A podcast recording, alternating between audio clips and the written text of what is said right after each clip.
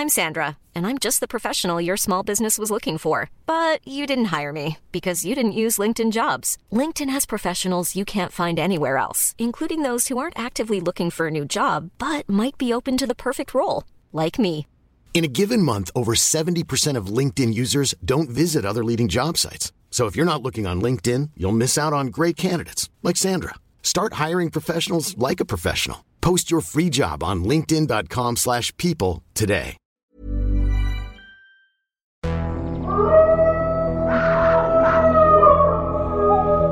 Bienvenue dans Nous les vivants, une série de podcasts de l'Obs consacrée comme son nom l'indique au règne du vivant, de tout le vivant, les animaux et les plantes, à l'heure où l'on commence à comprendre, nous humains, qu'il n'existe pas de réelle séparation entre eux et nous. Pour évoquer ce foisonnement, je suis en compagnie de Laurent Quillon, qui est naturaliste à l'Office national des forêts et grand spécialiste du vivant. Bonjour à tous et bienvenue dans notre podcast Nous les vivants. Cette semaine dans Nous les vivants, nous continuons à explorer le génie étonnant des animaux dits bâtisseurs. Dans cet épisode en particulier, nous allons exposer les talents de BTP d'une petite bête à huit pattes qui nous fait en général plutôt quand même froid dans le dos. Je veux parler bien sûr de l'araignée, cette tisserande extraordinaire qui attrape ses proies grâce à sa redoutable toile, mais nous allons voir que sa toile ne sert pas qu'à ça. De tout cela et de bien autre chose encore, nous allons parler avec Laurent Tillon. Bonjour Laurent. Bonjour Arnaud. Vous êtes naturaliste et responsable biodiversité à l'Office national des forêts. Et ma première question, évidemment, c'est est-ce qu'un naturaliste comme vous, qui passe son temps à observer des animaux dans la forêt, peut être comme tout le monde, comme vous et moi, c'est-à-dire avoir peur des araignées, ou disons au moins avoir une certaine euh, appréhension quand il arrive près d'une araignée C'est vrai que c'est pas l'animal que je préfère parmi tous les animaux qu'on trouve euh, dans nos forêts ou dans nos paysages, euh, et pourtant c'est l'un des animaux qu'on côtoie le plus, puisque rares sont les maisons qui n'hébergent pas quelques araignées ici ou là. Mais je dois admettre que parmi toutes les araignées, il y en a quand même certaines qui sont très colorées, souvent on les voit noires ou grises, et jouent d'ailleurs sur ce jeu de couleurs pour attirer les mâles ou les femelles. Et je pense à une en particulier qu'on trouve parfois dans nos prairies, l'argiope frelon. L'argiope frelon. L'argiope frelon est une, une araignée qui est euh, à la fois noire, jaune, blanche, avec des formes et des couleurs absolument extraordinaires. Et on ne peut pas rester insensible à la vue de cette araignée au milieu d'une prairie, au milieu des fleurs généralement. Elle est absolument magnifique. Alors Laurent, on sait tous que les toiles d'araignée euh, sont effectivement très belles quand on les observe de près, et on sait tous que les araignées les tissent, les confectionnent pour attraper les proies. Mais en fait, est-ce qu'elles habitent sur ces toiles, les araignées? Alors généralement, oui. Ou en tout cas, elles restent pas très très loin. Il est vrai que parmi toutes les toiles d'araignée qu'on trouve dans nos paysages, il y en a, on va dire, de deux grands types. Il y a les, les, les toiles géométriques notamment, ce qu'on appelle les, les toiles orbiculaires formées par des araignées orbitelles, voilà, c'est comme ça qu'on les appelle, et qui construisent des toiles justement très très jolies, généralement très élaborées. Généralement, elles sont verticales. Vous voyez, c'est cette toile tendue, notamment, qu'on trouve dans, dans, dans les coins de nos maisons. Parfois, elles ont un moyeu central. Parfois, elles ont des formes spiralées, un petit peu d'escargot, qui leur donnent cette apparence très particulière, très élaborée. Euh, vraiment comme celle qu'on voit euh, dans les films, euh, notamment Spider-Man, Oui. ce fameux super-héros qui fabrique ses toiles. Il fabrique souvent des toiles géométriques, vous le constaterez. Et puis il y a aussi d'autres types de toiles, des toiles totalement irrégulières, en nappe, en dôme, avec un fil diffus, au contraire en tube, en collerette, voire en voile de bateau. Donc un petit peu à chaque araignée sa signature dans la construction de la toile. Mais est-ce qu'elles y habitent dans ces toiles? Les araignées habitent dans la plupart des cas pas très très loin de leur toile, pour la plupart d'entre elles, notamment celles qui utilisent des toiles à forme géométrique. Pourquoi? Parce que les toiles servent à capturer la nourriture indispensable pour les araignées. Toutes les araignées, ou presque, sont essentiellement prédatrices et donc ont besoin de pouvoir capturer des proies, souvent des insectes, voire d'autres araignées dans certains cas particuliers. Mais pour arriver à capturer les proies, elles n'ont d'autre choix que de tenter soit de leur courir après, rares sont les espèces qui le font, ou au contraire de leur tendre des pièges.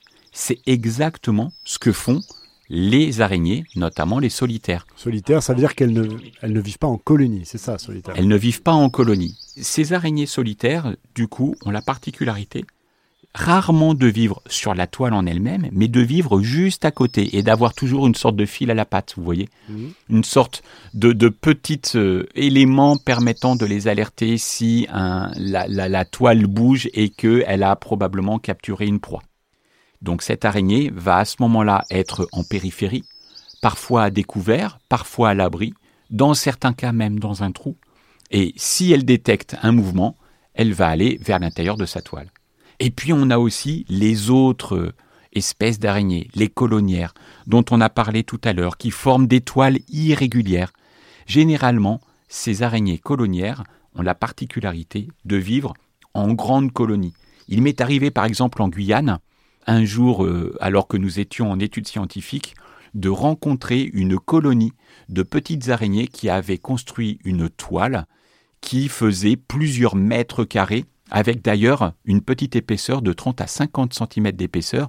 Tout était intégralement occupé par du fil d'araignée et on voyait des milliers et des milliers de petites araignées qui, qui vivaient là, tout ensemble.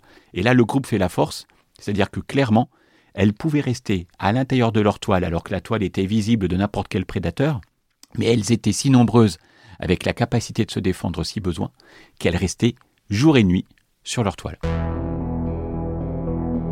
Ça ne fait pas rêver ce que vous dites, Laurent. Je vous avoue, rien que les, milliers et les milliers d'araignées dans leur petit sac à araignées, j'ai les poils qui se dressent. On l'a dit, euh, les araignées euh, tissent leur toile pour attraper des proies, mais est-ce que ça ne sert qu'à ça? Généralement, la toile sert surtout pour capturer des proies. Mais on s'est rendu compte que finalement, le fil pouvait avoir différentes fonctions. Avec, en fonction de l'objectif, une qualité du fil qui va changer. Généralement, la toile qui sert à capturer des proies doit être suffisamment solide pour permettre à la proie d'être prise à l'intérieur euh, sans avoir la possibilité de s'échapper. Et l'araignée dépose assez régulièrement une petite substance collante qui va empêcher à l'insecte qui va s'être pris dedans de pouvoir s'échapper. Et d'ailleurs, bien souvent, il s'agite. C'est le cas de la fameuse mouche. euh, voilà, c'est l'exemple assez classique qu'on peut, Désespoir de la mouche dans la qu'on peut observer, la mouche qui désespérément s'agite, euh, bat des ailes, bouge des pattes, et en réalité, ça n'a qu'une conséquence. La toile étant collante, elle en attire de plus en plus contre elle, et progressivement, en s'agitant, elle s'interdit la possibilité de s'échapper à un moment ou à un autre. L'araignée n'a plus qu'à venir et à l'emballer tout simplement. Et là, la toile que l'araignée va fabriquer va avoir une autre fonction, une fonction de conservation alimentaire. C'est ce qu'on appelle le fil d'emmaillotage. Et puis il y en a d'autres. Vous avez par exemple un fil de transport. Peut-être avez-vous déjà remarqué dans un jardin, dans une prairie, des fils d'araignées seuls, un petit peu suspendus dans le vide, voire avec une petite araignée au bout. Eh bien en réalité, notre araignée a la possibilité de fabriquer un fil très léger qu'elle laisse euh, vadrouiller comme ça dans l'air, qui va se gonfler, se gonfler, se gonfler, jusqu'au moment où le fil va casser, être suffisamment long pour être entraîné par un courant d'air. Et à ce moment-là, l'araignée va se laisser porter au bout de son fil pour se transporter jusqu'à un autre endroit dans la prairie. Et puis d'autres fils vont servir cette fois à fabriquer un nid dans lequel la femelle, par exemple, va transporter ses œufs, puis ensuite ses larves, de manière à permettre leur croissance. D'autres encore servent à la protection thermique de l'araignée qui, euh, notamment dans les régions particulièrement chaudes ou froides, ont besoin d'éviter les températures extrêmes et cette toile va avoir la possibilité justement de les en protéger. La toile, on a l'impression qu'elle sert vraiment à tout. Ah mais ça sert absolument à tout. Ça sert euh, de cuisine, de salle à manger, de toilette, pourquoi pas euh, de lit euh, avec euh, un petit dortoir qu'on peut se confectionner. Mais ça a aussi une dernière propriété très très intéressante. Notamment dans les déserts, comment les araignées pourraient faire pour boire, car comme tout animal, elle aussi, elle a besoin de boire. Eh bien en réalité, la toile a une structure telle qu'elle a la capacité, notamment la nuit, de capter la moindre petite goutte d'humidité qui traînerait dans l'air. Et c'est ainsi qu'on voit la rosée se déposer tranquillement sur la toile. Et d'ailleurs, là aussi, le matin, au moment où le jour se lève, en contre-jour, on peut parfois distinguer les toiles d'araignées qui sont sur l'herbe et sur lesquelles se sont déposées euh, des gouttes de rosée. Et on voit d'ailleurs ça brille, il suffit vraiment de se mettre en contre-jour pour voir le soleil qui fait briller les petites gouttelettes de rosée et qui est la démonstration qu'effectivement ces toiles servent à capter l'eau, permettant ainsi à l'araignée de pouvoir s'alimenter et surtout s'abreuver. C'est un des grands bonheurs du matin quand on se promène dans, un endroit un peu, un peu forestier, c'est de voir euh, ces milliers de, toiles d'araignées euh, gorgées de rosée. On en viendrait presque à trouver les araignées très belles dans leur construction. au moins dans leur construction. Est-ce que la toile d'araignée qui sert à tout, comme on l'a dit, sert aussi aux amours? Parce qu'en général, les amours ne sont jamais très très loin chez les animaux. La toile d'araignée sert en effet pour les amours. Et euh, il faut savoir qu'en fonction de l'espèce, les amours peuvent être plus ou moins compliqués. Chez beaucoup d'espèces d'araignées, la femelle a la particularité de dévorer tous les organismes qui viendraient se déposer sur la toile. Des insectes, on l'a vu, mais pourquoi pas aussi d'autres animaux dont la taille est inférieure à elle-même et qui lui permet avec ses chélicères de pouvoir attraper la proie et ensuite de l'immobiliser, d'y injecter un liquide visqueux à l'intérieur pour digérer les viscères et ensuite tout absorber.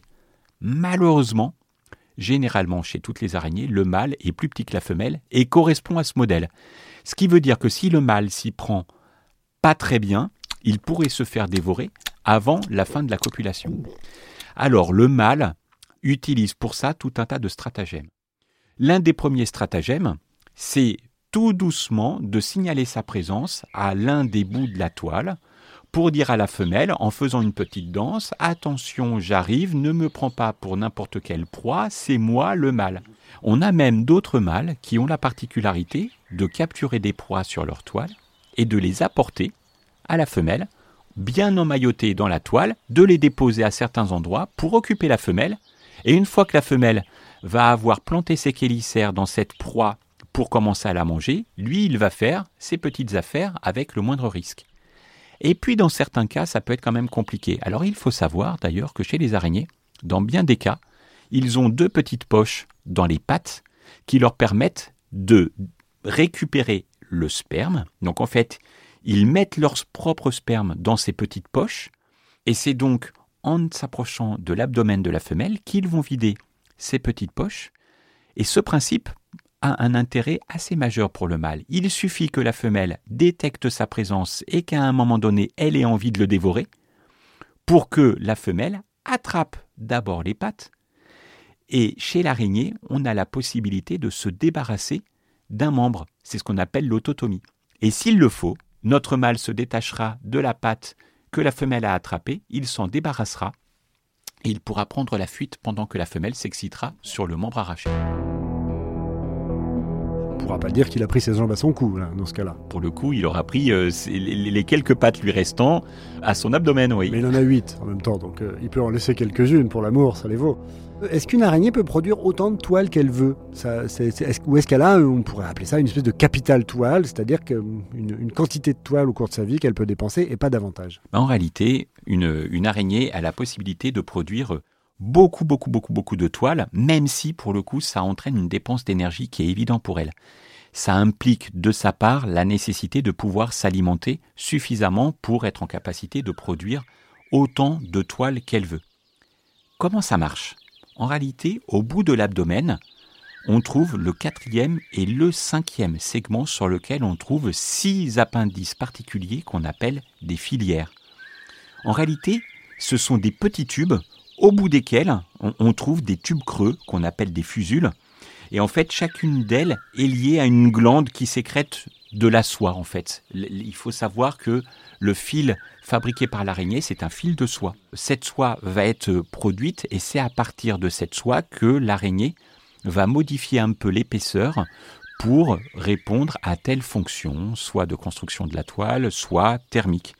Mais il faut savoir quand même que la soie peut être dans certains cas tellement robuste que certaines araignées fabriquent du fil qui, s'il avait une épaisseur de seulement 1 mm de diamètre, en réalité, le fil de nos, toiles d'araignée qu'on voit dans nos maisons sont très très très très inférieurs à ce diamètre-là.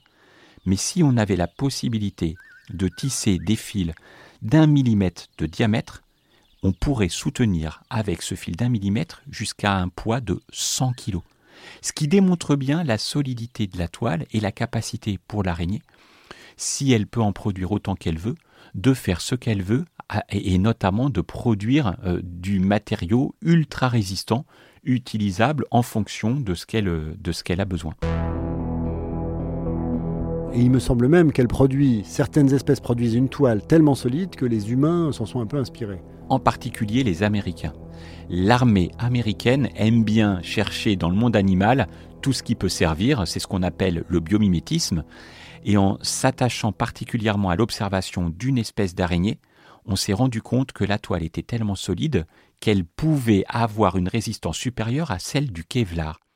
Ce qui veut dire qu'on a commencé à fabriquer des gilets par balles à base de toile d'araignée, parce que cette toile d'araignée est plus résistante que le Kevlar et permet ainsi de mieux amortir les chocs des soldats qui sont soumis euh, au, feu, euh, notamment en, plein euh, combat urbain notamment.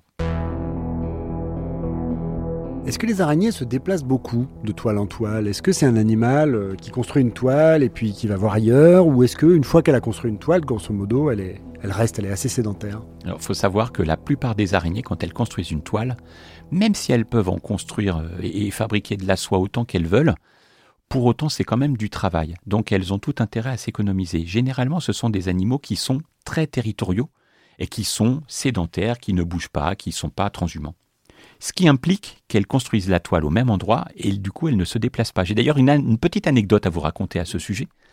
J'ai un local vélo chez moi fermé par euh, une petite porte avec une serrure. Et il y a une araignée qui a pris l'habitude de s'installer dans la gage de la serrure et qui sort pour faire sa toile à l'extérieur devant la porte. Et les périodes propice pour faire du vélo, particulièrement printemps-été, j'y vais tous les jours, parfois plusieurs fois par jour. À chaque fois, ça m'oblige à mettre la petite clé dans la serrure, d'ouvrir la porte, de détruire la toile. Eh bien, que fait l'araignée? Elle reconstruit sa toile systématiquement, parfois deux à trois fois par jour. Comme quoi, finalement, hein, chez les araignées, on est des grandes travailleuses. Par contre, parfois, on a aussi un petit cerveau. Alors du coup, comme cet animal est très sédentaire, vous nous le dites, il pourrait nous permettre peut-être d'étudier le milieu. Ça serait pratique. L'avantage des animaux qui bougent peu, c'est qu'on peut voir selon leur évolution euh, comment évolue le, milieu qui est autour d'eux. Exactement. Et vous avez compris, la manière dont l'araignée tisse sa toile, est, un bon indicateur de la manière dont vit l'araignée. Tout à l'heure, je vous parlais de l'argiope frelon. L'argiope frelon, c'est une araignée absolument magnifique qui vit dans les prairies et qui va construire sa toile d'une certaine manière, mais ne lui permettant de capturer qu'un certain type de proie. Chaque espèce va avoir une manière de construire sa toile qui va lui donner la possibilité de capturer un certain type de proie. Ce qui veut dire que pour qu'elle s'installe, il faut nécessairement que ces proies soient disponibles dans le milieu. Certaines vont s'installer dans le sol, certaines vont s'installer sur des brins de végétation, d'autres dans la litière forestière, d'autres tout en haut dans les arbres, certaines même dans l'écorce des arbres, vous voyez, notamment dans les petits creux qu'on peut trouver dans l'écorce du chêne. Et donc, chaque espèce va avoir la possibilité de être un bon indicateur du type de proie dont elles dépendent et ces proies dépendant elles-mêmes du milieu dans lequel elles peuvent grandir. Et c'est ce qui nous fait dire aujourd'hui que les araignées pourraient être de très très bons bioindicateurs de la qualité de notre environnement. Le seul hic, c'est que pour qu'un organisme soit utilisé comme bioindicateur, il faut nécessairement qu'il y ait suffisamment de personnes à travailler dessus. On sait que ce sont des indicateurs de la qualité du milieu, même vis-à-vis -vis de certaines pollutions, certaines espèces ne résistent pas. Donc leur présence nous dit que notre environnement est protégé ou euh, nécessite des mesures particulières. Le problème en France, c'est qu'il y a tout simplement trop peu de gens qui s'intéressent aux araignées. On n'est pas suffisamment nombreux. Donc, j'en viens à profiter de ce podcast pour lancer un appel. allez-y. Avis aux amateurs que ceux qui cherchent pourquoi pas un organisme vers lequel se lancer pour euh, euh, identifier la bonne qualité de leur environnement, eh bien, faites l'inventaire de vos araignées et plutôt que de les massacrer au balai ou à l'aspirateur quand vous faites le ménage chez vous, au contraire, regardez-les attentivement, identifiez-les et puis à la limite, vous aurez la possibilité après de savoir si votre environnement est de qualité ou pas. Les dauphins, c'est très surfait en plus. Intéressez-vous aux araignées. Devenez arachnologue. Je ne sais pas si on dit arachnologue. On dit arachnologue, exactement. Devenez arachnologue, c'est un appel vibrant de Laurent Tillon. Merci Laurent. Merci Arnaud.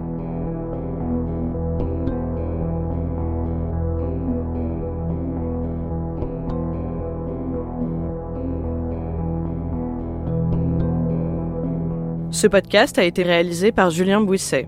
Musique Slip of the Tongue. Direction éditoriale Mathieu Aron.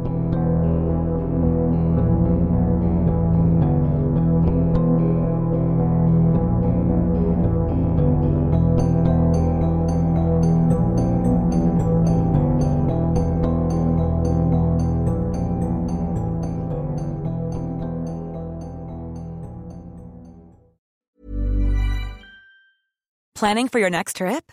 Elevate your travel style with Quince. Quince has all the jet setting essentials you'll want for your next getaway, like European linen, premium luggage options, buttery soft Italian leather bags, and so much more. And is all priced at 50 to 80% less than similar brands. Plus, Quince only works with factories that use safe and ethical manufacturing practices. Pack your bags with high-quality essentials you'll be wearing for vacations to come with Quince. Go to quince.com slash pack for free shipping and 365-day returns.